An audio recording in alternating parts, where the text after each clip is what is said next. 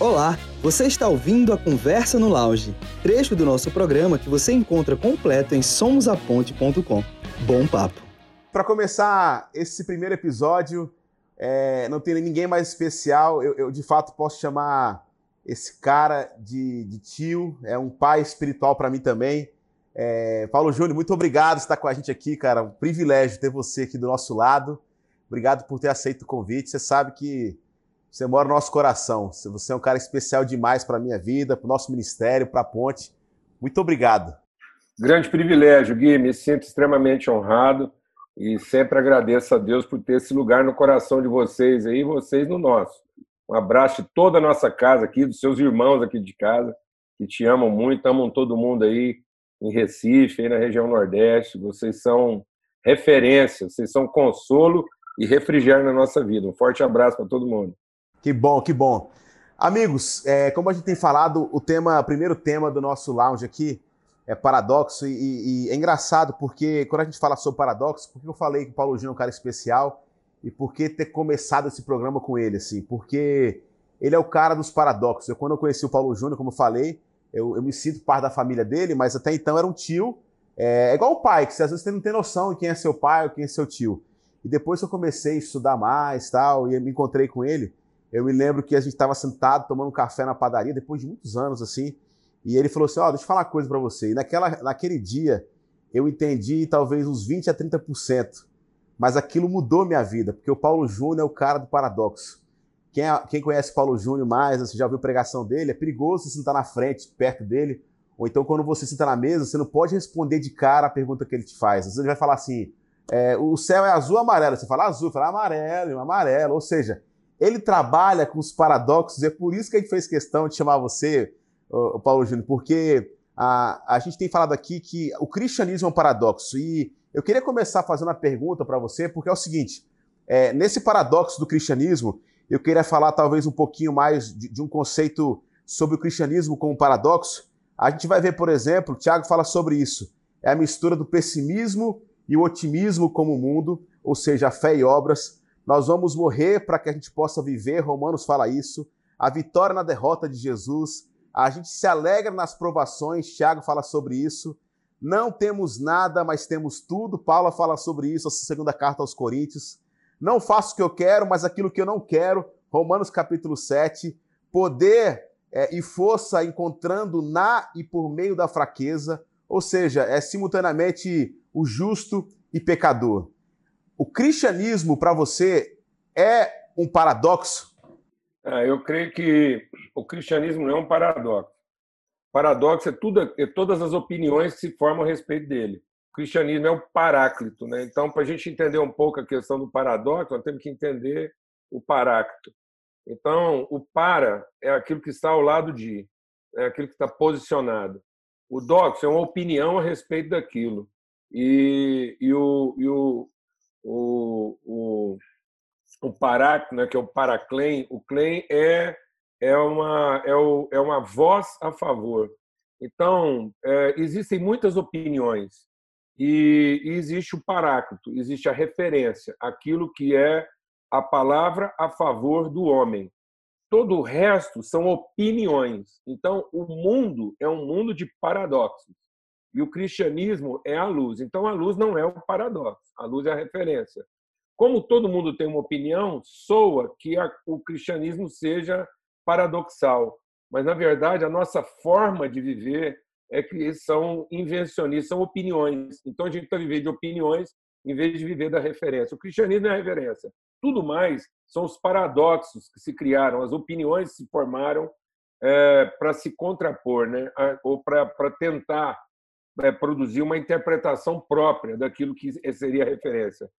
Então a gente fica com a sensação de que, como cristão, a gente está vivendo um paradoxo e, na verdade, nós somos. O cristianismo é a referência para onde a vida deveria ir. O Espírito Santo é o paráclito, ele é, ele é a, a voz, ele é o clamor em favor de que está ao nosso lado. Ele é quem diz amém para a nossa vida e o resto tudo é só opinião, são pontos de vista.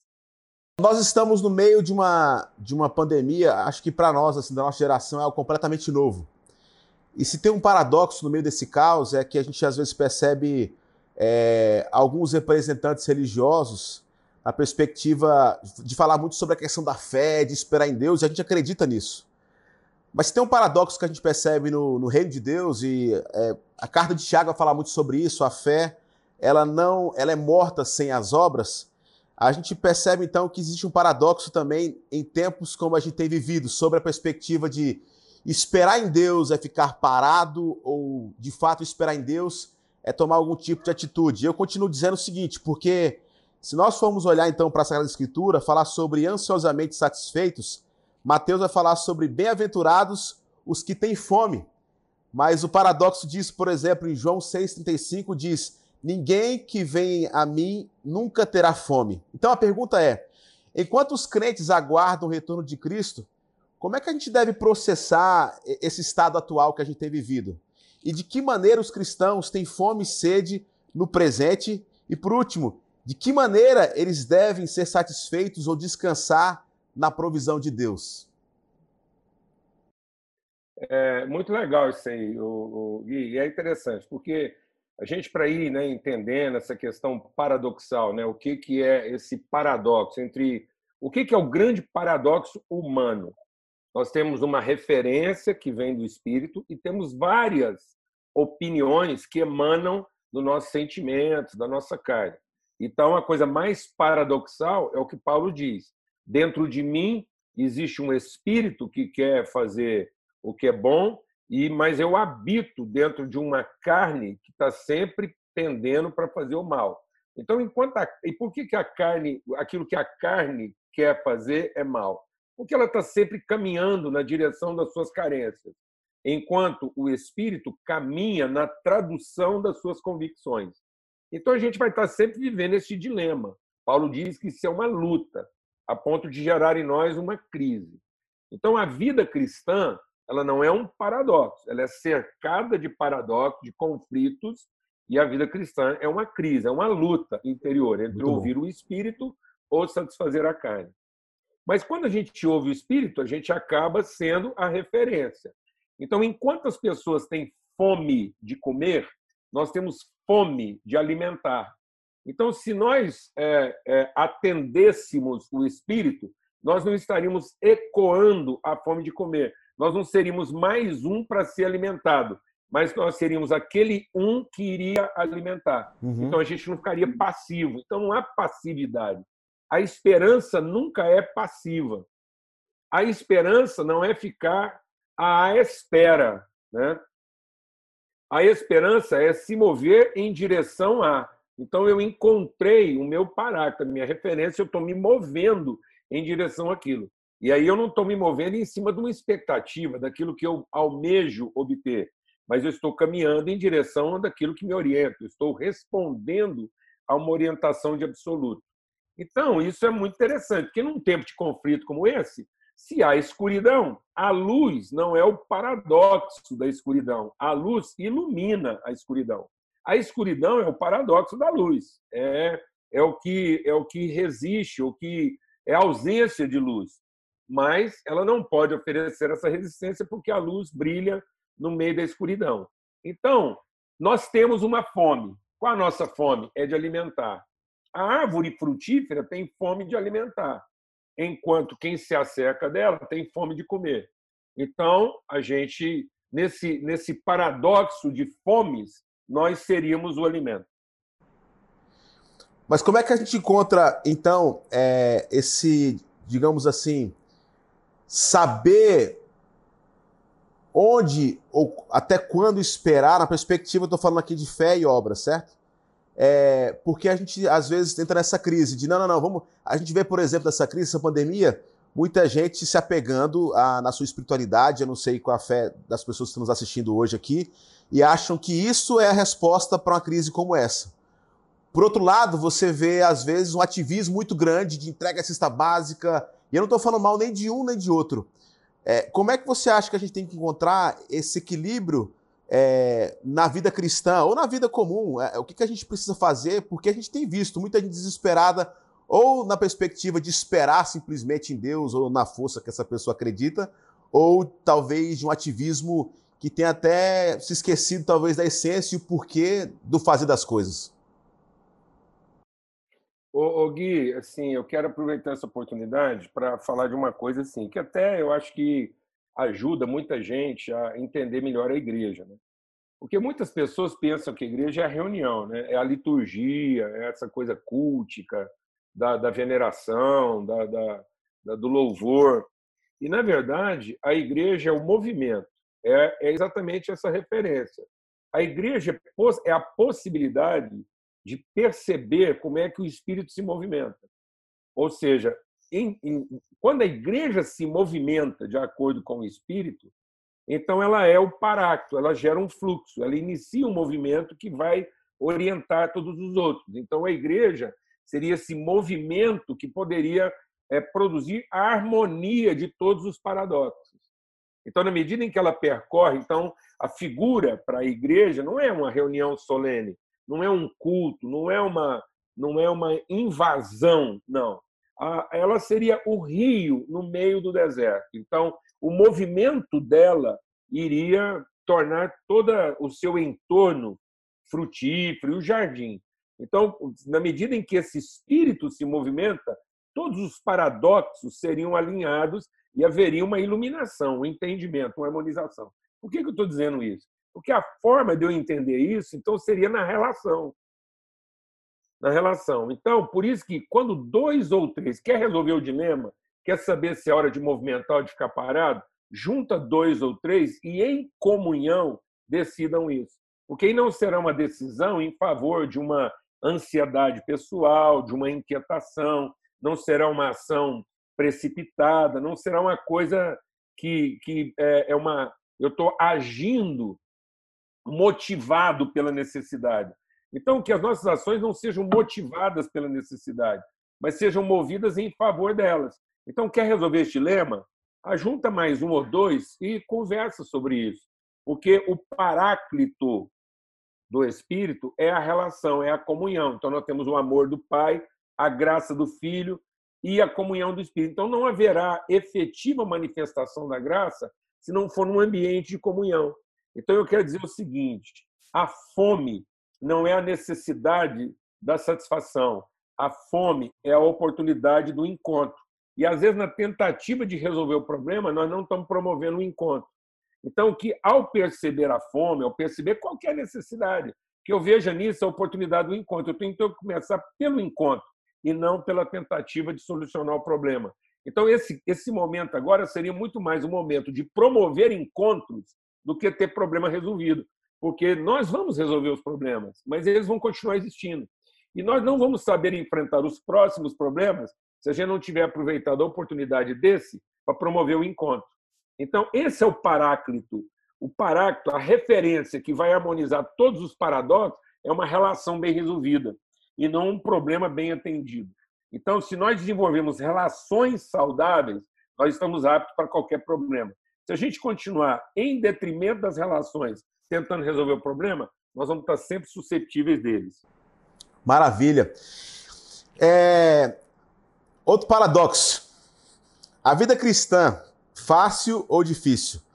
Mateus 11:30 fala que o meu jugo é fácil. Mateus 7:14 Quão difícil é, é o caminho que leva à vida? Os crentes devem esperar uma vida cristã fácil ou difícil? E como o entendimento adequado desse paradoxo afeta a maneira como os cristãos processam as realidades da vida cotidiana? Eu quero explicar isso um pouquinho, Paulo, porque a gente tem muita gente nos assistindo assim que não, talvez não são cristãs. É, elas talvez têm dificuldade com a igreja, até porque eu creio que muito do que se passa na televisão, sob a perspectiva, inclusive compre a sua semente mágica que você não vai ser afetado pelo coronavírus. É, compre isso, aquilo, que a sua vida vai ser facilitada. E eu creio que, infelizmente, muitas pessoas, eu creio disso assim, o pessoal não tem raiva de Jesus mas as pessoas que representam ou se dizem os representantes do cristianismo, principalmente no Brasil, estou falando do nosso contexto. Então, era bom a gente explicar um pouco mais isso, porque para nós talvez é muito claro esse contexto de ser uma vida cheia de percalços, difícil. Mas, por outro lado, a gente precisa entender que o fardo é, é leve, mas também é, é suave. O que Cristo veio trazer para nós é, é o paradoxo do cristianismo. Então, Queria que você desenvolvesse um pouco mais essa perspectiva sobre o paradoxo da vida cristã. Fácil ou difícil? Bom, primeiro eu queria dizer para todo mundo que está ouvindo a gente aqui que é o seguinte: é... quando a gente é, ouve certas coisas, a gente tem também que ter a serenidade que algumas pessoas representam elas mesmas. Né? E a gente não pode confundir isso com a, a, a, o, o caráter e a natureza de Cristo. Então, cada um pode falar o que quiser em nome de si mesmo, mesmo que ele use o nome de Jesus, mas no fundo ele às vezes está falando em nome de si mesmo. Jesus disse que ele iria edificar a sua igreja.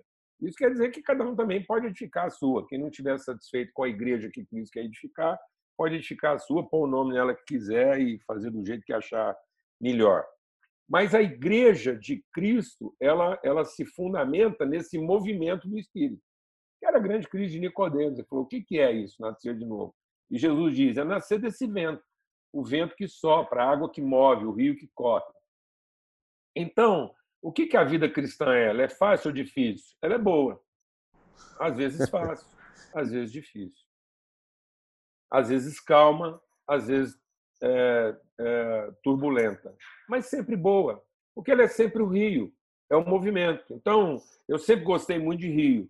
E às vezes você vai num rio, uma hora ele está calmo, outra hora ele está encachoeirado, né? outra hora ele segue profundo, outra hora ele segue raso. Então, tem hora que a gente vai ter um rio fácil de atravessar, tem hora que vai ser um rio difícil de atravessar. E, mas é importante que ele, ele ele é a referência para cada lugar. Ele é o rio que corre no penhasco, ele é o rio que corre na planície. Agora, o que, que define o rio? É que ele corre, ele se movimenta. Então, eu preciso entender que não é a forma do rio que define o rio. Então, não tem um rio melhor que o outro. Ah, eu gosto daquele rio porque ele é melhor que o outro, porque um é profundo, o outro é raso, um é encachoeirado, o outro é calmo. Não, não é isso que define o rio. O que define o rio é o seu movimento. Então, o que deve definir a igreja não é é, se ela propõe uma vida fácil ou difícil, se eu encontrei mais facilidade nisso naquilo. O que deve, o que vai definir minha vida cristã é se eu encontrei o movimento de Deus, se se eu estou sendo levado por esse vento, se a minha vida está se movimentando na direção daquilo que é o verdadeiro propósito da existência. E até, o, o Gui, é interessante a gente falar sobre isso, porque não há vida sem movimento. Quando uma pessoa chega num pronto-socorro, a gente trabalha aqui na área da saúde, quando um acidentado chega num pronto-socorro, as primeiras coisas que eles vão tentar é, garantir para esse cara são os fluxos vitais. Eles vão examinar se ele não tem nenhum bloqueio respiratório ou se ele não tem nenhuma hemorragia é, na, na, circulação. Né? Então, eles vão verificar o fluxo sanguíneo e respiratório. Depois, eles vão tratar o resto. Depois, eles vão saber se ele quebrou, se furou um olho ou se tem alguma coisa para ser consertada. Então, a, a essência da vida está no seu movimento e não nas suas formas ou nas suas estruturas. Então, por que é movimento? Tem hora que vai ser fácil. E por que é movimento? Tem hora que vai ser mais fácil. Então, não tente encontrar uma vida fácil ou difícil, não fique pensando porque ela é mais fácil, ela é menos cristã ou mais cristã. Ah, eu sou mais crente, por isso minha vida é mais fácil. Ou porque eu sou mais crente, porque minha vida é tão difícil, os crentes têm que sofrer. Não, não tem nada a ver com isso, não. Ela, ela tem seus momentos fáceis, tem seus momentos difíceis, tem seus momentos calmos, tem seus momentos atribulados, mas o que define é se nós estamos em movimento, ou seja, se o, se o vento está soprando e nós estamos obedecendo, porque é isso que vai alinhar todo mundo. É o movimento, não é a forma, não é não é o nosso estilo que vai alinhar todo mundo. O que vai alinhar todo mundo é se todos nós formos nesse movimento. E por isso que os desafios, as lutas, as necessidades são o lugar onde a igreja se movimenta, porque ela é a resposta, porque ela assume a responsabilidade. O grande movimento da igreja é assumir a responsabilidade dos paradoxos humanos. Então, ela é a resposta, na medida em que ela assume isso, na medida em que ela, estando bem resolvida e gerando esse movimento, ela assume a responsabilidade das questões humanas, ela não, ela não se assombra. E outra coisa, viu, Gui? Ela não pretende resolver as questões. Uhum. Ela assume a responsabilidade delas. Então, alguns problemas não serão resolvidos. Mas nós assumimos a responsabilidade deles. Então, se alguém tiver que morrer, pelo menos não vai morrer sozinho. Se alguém tiver que sofrer, pelo menos não vai sofrer sozinho. Porque morrer pode morrer e sofrer também pode sofrer. Então, nossa proposta aqui não é acabar a fome do mundo, mas é comer junto o último pedaço de pão. Então, pelo menos, a gente não sabe se nós vamos morrer no fim é de fome, mas pelo menos a gente sabe que vamos comer juntos o último pedaço de pão. É isso que interessa, que ninguém estará sozinho. O, o, o, o Salomão escreveu isso muito bem. Ele falou: pior não é cair, é não ter quem levante. Né? Pior não é sentir frio, é não ter com quem deitar. E pior não é ser atacado pelos inimigos, é não ter alguém do lado que nos ajude. Então, o pior não é a luta, a guerra, o pior é a solidão, não é a fome, é a solidão, não é a queda, não é o frio, é a solidão. Então, a maior maldição humana, ela vem antes do próprio pecado, que é o quê? A solidão. Deus olhou e falou: não é bom que o homem seja só. Então, o grande desafio agora não é arrumar comida para todo mundo, mas é, pelo menos, providenciar que se alguém vai passar fome ou vai comer, que não seja sozinho.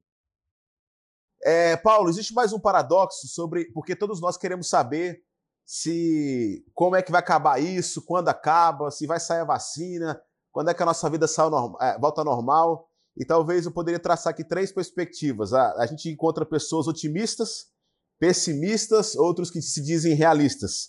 Eclesiastes 1:2 fala o seguinte: tudo é fútil. Mas Paulo, na sua primeira carta aos Coríntios, capítulo 10, 31, ele diz: tudo é significativo. Façam o que fizer, façam tudo para a glória de Deus.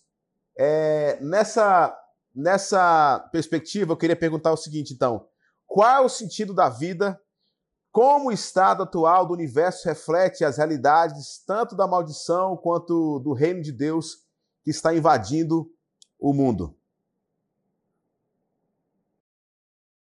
É, junto, em comunhão, ainda que seja remoto. Então, quando eu estou falando de comunhão, não estou falando da gente estar perto. Então, o que é a vida? A vida é a comunhão. Jesus falou isso. Ele falou assim: olha, eu estou indo embora, e vou deixar vocês no mundo de tribulação. Puxa, ele é o Salvador, vai deixar a gente no mundo de tribulação? Então, isso é um paradoxo? Não, ele está apontando qual é a salvação. Ele diz: Eu estou indo embora, vou deixar vocês no mundo de tribulação, mas não vou deixar vocês sozinhos, vou mandar para vocês o meu espírito. Eu estarei convosco, ele estará convosco até a consumação dos séculos. Então, é esse entendimento de que nós formamos uma relação. Então, eu creio que o grande segredo para enfrentar tudo que vier pela frente, com ou sem vacina, é, com ou sem reunião, é esse entendimento de que nós comungamos o mesmo Espírito. E onde a gente estiver, a gente comunga isso. Então, é interessante, viu, Gui? Porque desde lá, os primórdios, Deus trabalhava meio nessa forma online, apesar de remoto. Então, ele, ele colocava, às vezes, a pessoa num lugar e o outro no outro, colocava distância entre amigos. E o, o Novo Testamento quase todo é, um, é, um, é, é uma coletânea de ensinamentos feita através de cartas. Então, o que, que são cartas? Ora, são relações mantidas é, em uma circunstância remota, por exemplo, transmitindo o mesmo espírito. Então, é isso que nós vamos ter que aprender. Nós vamos ter que aprender a valorizar é, o, o, a relação no espírito e não necessariamente presencial, obrigatoriamente presencial. Então, a nossa espiritualidade ela vai ter que ter assim, uma conotação mais consistente. Nós vamos ter que encontrar uma forma de celebrar a nossa relação de maneira, às vezes, assim, uma menos litúrgica, menos é, e que dependa menos né, dessas ferramentas, desses instrumentos. E que a gente saiba entender a distância como promotora da intensidade e não como comprometedora da relação. Então, eu estou aqui com você e estou intenso, porque eu estou querendo transmitir tudo o que eu tenho para transmitir em poucos minutos. Então, talvez se a gente estivesse perto, eu não estaria tão intenso quanto eu estou agora, querendo entregar tudo que eu posso entregar para vocês aí. Então, acho que é isso que nós vamos ter que aprender. Aprender a ser mais intenso, aprender a, a ser mais consistente, a entender melhor o valor das coisas e, e a entender outras formas de celebrar proximidade apesar da gente não estar tá tão perto. Então, eu acho que vamos ter que aprender uma coisa assim um pouco remota, aprender a conviver com algumas distâncias, com outras formas, mas e por isso mesmo tem que ser mais intenso, mais verdadeiro, é, mais, mais íntimo no sentido de, de acabar com algumas esquisitices coisa mal resolvida na nossa cabeça. Então, acho que nós vamos ter que aprender. Eu acho que é isso que Paulo diz. Eu vou estar longe de vocês, mas meu espírito está aqui, nós estamos amarrados com cordas de afeto e vínculos que não se rompem. Então, eu creio que é isso. Eu creio que a gente vai amadurecer se a gente aprender a combinar distância com intimidade. Aí a gente vai estar próximo, apesar de muitas vezes não estar perto. Está vendo? Um paradoxo. Como poder estar próximo? E estar próximo é estar igual, estar semelhante, ser a mesma pessoa, ter o mesmo espírito. E não necessariamente estar perto. Vamos terminar nossa reunião de paradoxo com paradoxo. Né? Nós estamos próximos uns dos outros, apesar de não estar perto. Então, é isso aí. Paulo, obrigado de coração mais uma vez. A gente termina com esse paradoxo, a gente está perto, mesmo distância. É, você sabe que é minha casa, eu te amo, te alano todo mundo. Obrigado pela disposição. E espero, de fato, a gente estar tá muito tempo caminhando juntos para a eternidade. Enfim, você é muito especial para nossa família. Que Deus te abençoe. Muito obrigado é, de coração. Te amo. Te amo, Samuca, beijão. Vocês todos aí, um no espírito, juntos em amor. Até mais. Você acabou de ouvir nossa conversa no lounge. Para mais conteúdos como esse, acesse somosaponte.com.